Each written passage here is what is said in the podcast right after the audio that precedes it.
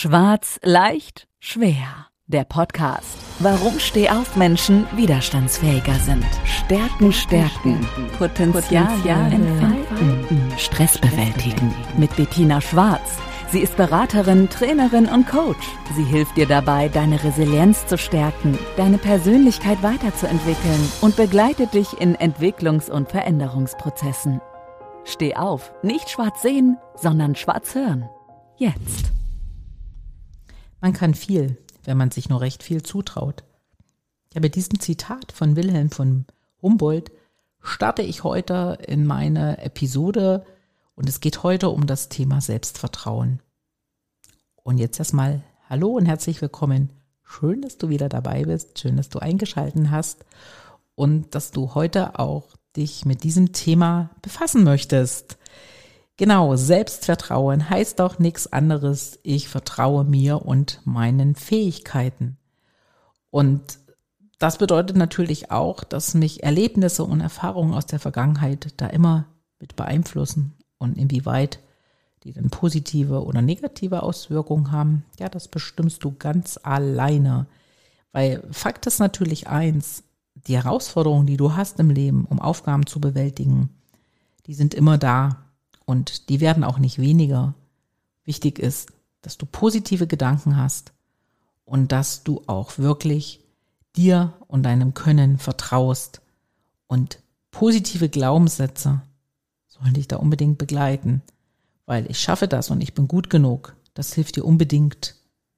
Und negative Glaubenssätze als wie ich bin nicht perfekt, ich bin nicht stark genug, ich kann das nicht, ich mache das nicht.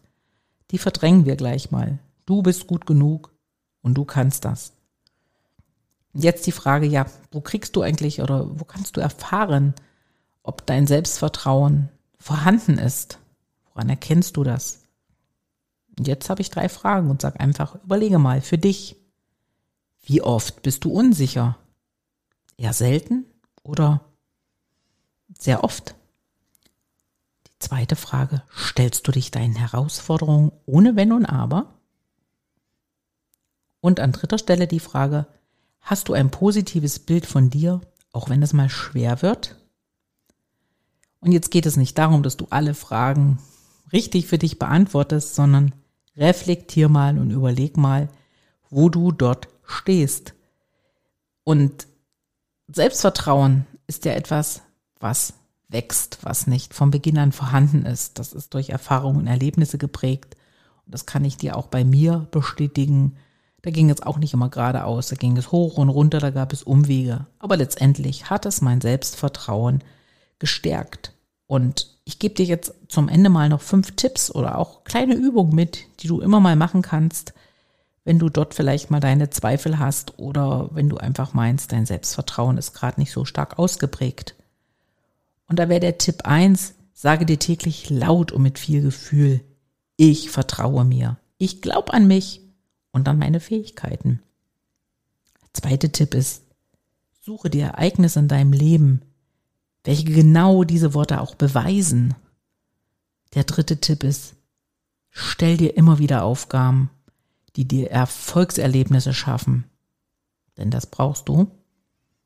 Vierte Tipp, kurz und knapp, feiere deine Erfolge, weil die sind wichtig. Und Tipp 5, nimm deine Angst an weil Angst ist ein Antreiber. Und das waren heute schon ganz kurze Impulse und Gedankenanstöße, die ich dir geben möchte, weil wenn du dein Selbstwertgefühl stärken möchtest, dann sind Selbstvertrauen und Selbstakzeptanz wichtige Faktoren, um auch ein zufriedenes und erfülltes Leben zu haben. Und genau das wünsche ich dir. Und in diesem Sinne sage ich heute, Danke, dass du bis zum Ende dabei bist. Ich wünsche dir eine schöne Zeit und bis bald, deine Bettina.